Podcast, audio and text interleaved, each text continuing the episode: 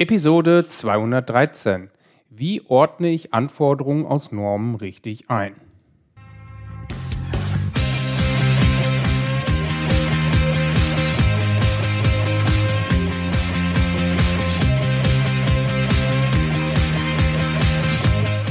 Ja, herzlich willkommen beim Zukunftsarchitekten, der Systems Engineering Podcast für Machende und Entscheidende.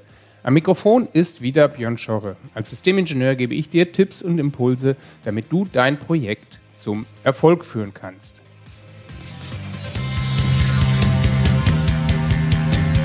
So wirst du in dieser Episode erfahren, wie Anforderungen aus Normen richtig kategorisiert werden können und wie weit die Normenanforderungen aufgeteilt werden müssen, um sinnvoll damit umgehen zu können. Ja, einer meiner Hörer, der Maximilian Kastner, hat mich gefragt, beziehungsweise hat auf meine Umfrage geantwortet, wo ich äh, nach den größten Herausforderungen bei Systemanforderungen und der Architektur gefragt habe. Er schrieb mir, seine größte Herausforderung wäre die Einordnung von Requirements in die richtigen Kategorien. So ist seine Frage in zwei Teile aufgeteilt. Und zwar erstens, ist zum Beispiel aktive Entladung des Hochvoltsystems eine Einschränkung oder kann ich es als funktionale Anforderung definieren? Wird eine solche Norm äh, in Klammern LV 123 speziell aufgedröselt oder allgemein nur auf diese verwiesen? Und der zweite Teil, inwieweit muss ich auf Systemebene DTCs definieren? Muss ich hierfür Priorität für Lernzähler etc. definieren oder geschieht dies erst auf einer späteren Abstraktionsebene? Genauso wie Maximilian seine Fragen gestellt hat, möchte ich die jetzt auch beantworten und zu, äh, zum einen zu dem ersten Punkt kommen. Ja, die aktive Entladung eines Hochvoltsystems ist aus meiner Sicht, wenn ich das richtig verstanden habe, ein Anwendungsfall, den der Gesetzgeber von dem zu entwickelnden System fordert. Daher ist es aus erst einmal eine Einschränkung, weil es nicht direkt mit dem Nutzen des Systems zu tun hat, beziehungsweise auf diesen einzahlt. Das könntet ihr auch nochmal nachschauen in meinem System Footprint. Aber es ist auch eine Funktion, denn das System muss irgendetwas tun. Also es muss, ohne dass von außen irgendeine Aktion an dem System durchgeführt wird, egal ob durch den Benutzer oder eine Schnittstelle, muss das System irgendetwas tun. Deswegen versteckt sich darin auch eine funktionale Anforderung. Aber es steckt dort auch eine äh, nicht funktionale Anforderung äh, in, in, in, in diesem Wunsch, denn wir müssen höchstwahrscheinlich auch die Architektur und das Design entsprechend anpassen. Was ich mir jetzt hier gerade darunter vorstellen kann, ist, dass diese Energie, die in dem äh, System vorhanden ist, ähm, ja irgendwohin abgeführt werden muss. Und das wird üblicherweise dann durch entsprechende Architektur- und Designentscheidungen getroffen. Welche Anforderungen dafür wichtig sind, das sind die sogenannten nicht funktionalen Anforderungen. Und wenn ich das jetzt richtig aufgefasst habe, was Maximilian da beschrieben hat, dann ist genau das die Frage, die er sich hier stellt. Wie soll man also da mit diesen Anforderungen umgehen? Meine Empfehlung ist, diese Anforderung als sogenannte Einschränkung aufzunehmen und entsprechend zu attributieren. Was ich nicht machen würde, ist dafür einen eigenen Anforderungstypen zu definieren, sondern ich würde dort Attribute wählen, wo ich dann die Anforderung äh, einkategorisieren kann in, es ist eine funktionale, es ist eine nicht funktionale oder ist vielleicht eine einschränkende Anforderung. Den Vorteil, den ich mir dadurch erarbeite, ich kann auch später noch sehen, dass ich diese Anforderung als eine Einschränkung erkannt habe und als eine Einschränkung in meine Systementwicklung aufgenommen habe. Was nun im weiteren Verlauf des Systementwicklungsprozesses passieren kann, ist, dass aus dieser Einschränkung auf ja, vielleicht sogar auf derselben Ebene, also auf der Systemebene oder auf äh, tiefer liegenden Ebenen, wo es dann in die Domänen, in die Fachabteilungen geht, dass dort detailliertere Anforderungen werden, die eventuell andere Attribute haben, zum Beispiel funktional oder eben auch nicht funktional. Was aber wirklich wichtig ist, ist, dass diese Anforderung auf der Systemebene hier, diese Anforderung der aktiven Entladung, ähm, frühzeitig identifiziert worden ist. Denn nur so werdet ihr in die Lage versetzt oder könnt ihr euch in die Lage versetzen, dass ihr ein äh, umfassendes Systemdesign aufstellen könnt und wo das Systemdesign auch so robust aufgebaut ist, dass falls dort nochmal irgendwelche Anpassungen notwendig sind, dass das ähm, recht einfach möglich ist. Ähm, dadurch, dass ihr ja hoffentlich diese Anforderungen auch frühzeitig gefunden habt, ist ein erneuter Entwicklungsdurchlauf ja nicht unbedingt notwendig.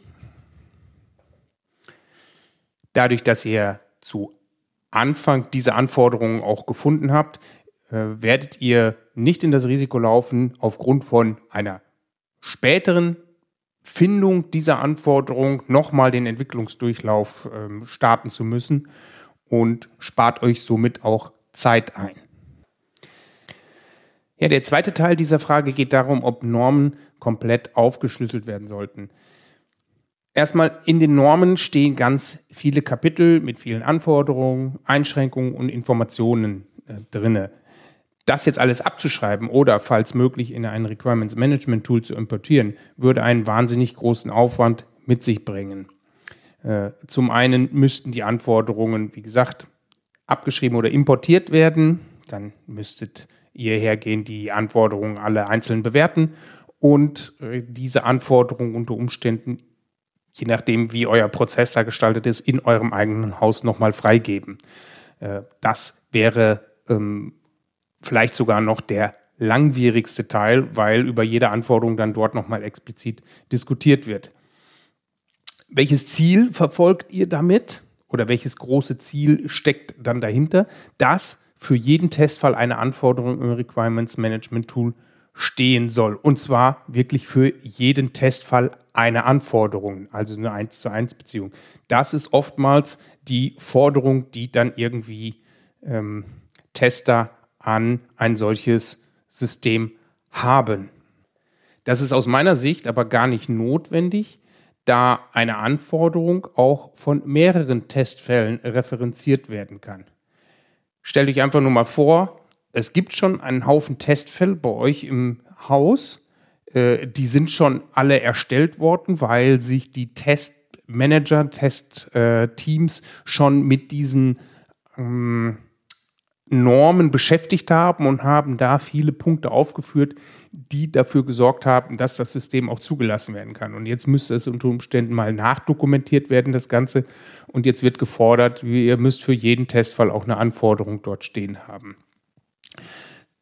Das ist prinzipiell erstmal richtig, diese Aussage, aber bitte auch ähm, die Kirche im Dorf lassen und einfach mal überlegen, wie kann ich das denn hinbekommen? Dass jeder Testfall eine Anforderung hat. Das geht nämlich auch, indem ich einen Testfall ähm, auch auf eine Anforderung verlinke, die schon einen anderen Testfall verlinkt hat. Also auch das ist durchaus möglich. Also das war jetzt nochmal ein kurzer ähm, Abstieg in welches Ziel verfolgt ihr damit eigentlich. Aber um jetzt von Anfang an äh, reinzusteigen und die Normen richtig zu behandeln, empfehle ich, dass ihr die Normen, so wie, sie wie, sie, wie ihr sie bekommt, wenigstens die als Titel zu importieren. Und jetzt kann es manchmal sein, dass es auch in diesen Dokumenten äh, nochmal verschiedene Kapitel gibt, die entweder umgesetzt werden, gar nicht umgesetzt werden oder nur teilweise umgesetzt werden. Und dann ergibt es Sinn, wenn man neben äh, der Entscheidung, ey, ich nehme nur diesen, nur den, die, die Referenz und den Titel des Dokumentes als Anforderung mit auf, dass man dann auch vielleicht nochmal die Hauptkapitelstruktur der Norm mit reinnimmt. Und dann hat man schon mal eine etwas feinere Zergliederung und das hilft durchaus schon mal weiter. Dann könnt ihr nämlich die Teile der Norm nutzen, die wirklich relevant sind für euer Produkt und andere können ignoriert werden, die gar nicht benötigt werden. So, und wie könnt ihr das hinbekommen? Helfen können euch dabei die Mitarbeitenden aus der Zertifizierung, aus dem Test oder der Homologation.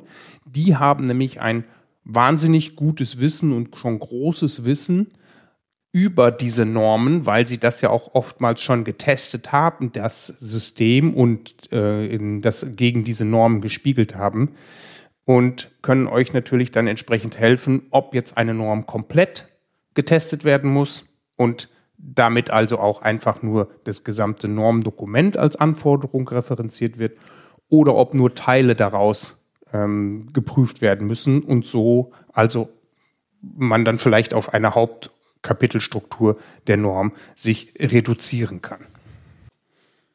Ja, die Kollegen aus diesen Bereichen der, der Zertifizierung, Test und Homologation haben nämlich schon oftmals, und das ist meine Erfahrung, diese ganzen Testfälle erstellt, um vorhergehende Projekte oder die vorhergehende Generation an, an einer Baureihe an den Markt zu bringen. Und daher könnt ihr auch gut und gerne diese Struktur der Tests als Hilfe benutzen, wie Normen in Anforderungen überführt werden können. Der nächste Teil der Frage von Maximilian bezieht sich auf die DTCs, das sind die sogenannten Diagnostic Trouble Codes oder Fehlercodes, die für die Diagnose in Fahrzeugen benutzt werden. Und dazu wollte er wissen, äh, inwieweit das schon auf Systemebene definiert werden muss.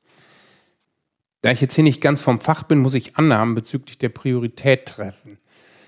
Ich behaupte mal, die Priorität eines DTCs besagt, welcher Fehler andere überdeckt, wenn nur ein Fehler im Fahrzeug angezeigt werden soll. Und die andere Annahme ist, oder das habe ich mir äh, mal angelesen, der, der Verlernzähler. Äh, den Begriff kannte ich jetzt auch noch nicht, aber der Verlernzähler zeigt also die Anzahl der fehlerfreien Fahrzyklen an, die erforderlich sind, bis dieser gespeicherte Fehlercode sich selbst löscht. Also ähm, bedeutet, es können Fehler auftreten, die durch das System diagnostiziert worden sind, aber wenn der jetzt über eine ähm, längere Zeit, über mehrere Zyklen, Fahrzyklen oder ähm, äh, Zündungszyklen ähm, nicht mehr aufgetreten ist, dann soll der auch wieder verschwinden. So, das kurz zu ein paar ähm, Definitionen, die hier in der Frage aufgetaucht sind. So, und die Frage war aber, wo oder wann müssen diese ähm, Diagnostic Trouble Codes festgelegt werden? Da bin ich der Meinung, die müssen auf der Ebene festgelegt werden, wo auch der Überblick über alle anderen Teilsysteme im Fahrzeug vorhanden ist. Und das ist meistens eine der ähm, obersten, allerobersten Ebenen. Ähm, ich kenne das noch so ein bisschen aus meiner äh, Zeit in der Automobilindustrie, dass es da ein sogenanntes Babylon-Level gibt. Da ist äh, der Level 0 ist die gesamte Welt und das Level 1 ist jetzt das Fahrzeug, welches sich in dieser, in dieser Welt bewegt. So, also Level 1 ist das Fahrzeug und alle Systeme, die jetzt in diesem Fahrzeug sind, werden dann darunter weiter aufgegliedert ähm, auf Level 2, 3 und 4. Vielleicht sogar noch mehr, je nachdem, ähm, was da benötigt ist. Und ja, auf der Ebene, wo man sich jetzt ähm, bewegt, zum Beispiel dem Level 1 oder vielleicht sogar dem Level 2, äh, auf der Ebene müssen dann diese äh, Codes für das gesamte Fahrzeug festgelegt werden. Es wird wichtig sein, diese Fehlercodes in einer gleichen Art und Weise zu benutzen und zu verwenden. Das soll heißen, wenn ein Fehler auftritt, und dieser als kritisch eingestuft wird, dann ist damit die ähm, Auswirkung dieses Fehlers gemeint. Und wenn ein anderer Fehler auftritt und eine ähnlich, ähm, ähnliche Auswirkung hat, dann wird die auch als kritisch eingestuft und dieser Fehler auch entsprechend als kritisch. Dazu im Vergleich, ein leichter oder mittelschwerer Fehler ist zwar auch nicht schön, wenn der auftritt, es kann aber sein, dass sich diese selbst wieder äh, beheben oder beheben lassen. Dazu gibt es dann ähm, den Verlernzähler, der das wiederum definiert.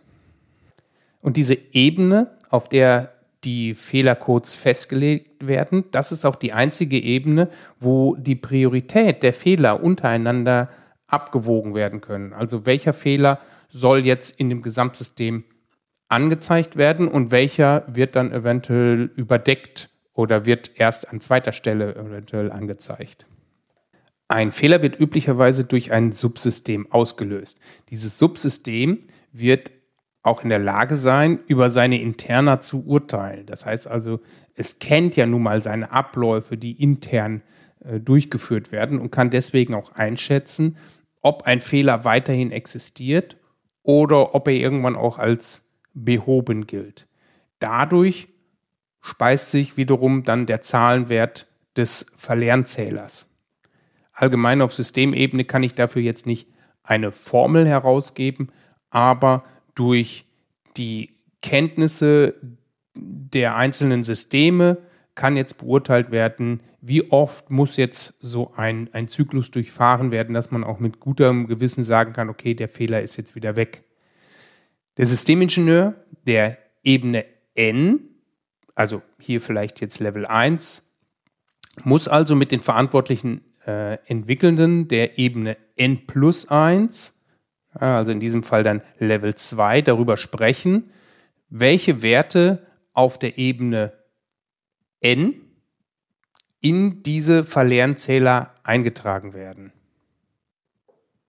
So, wir haben jetzt also ein bisschen überlegt, wo kommen die ähm, Fehlercodes her, wer hat Einfluss auf diese Verlernzähler ähm, und haben jetzt quasi dieses Fehlercodesystem festgelegt. Es kann aber in jedem Subsystem auch noch andere interne Fehlercodes existieren. Also ähm, jedes Entwicklungsteam, was jetzt da irgendwo ein Subsystem zuliefert, kann intern eigene Fehlercodes ähm, aufgestellt haben, definiert haben.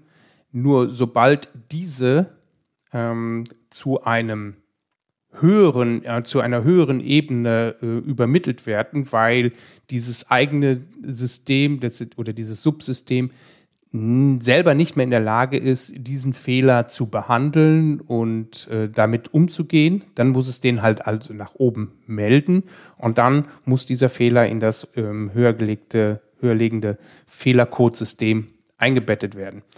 Ähm, aber solange wie der Fehler und die Fehlerbehandlung intern ist, sind dort eigene Fehlercodes natürlich möglich.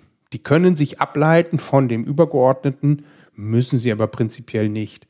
Ähm, was aber dann passieren muss, ist, ein entsprechendes Mapping muss vorgenommen werden.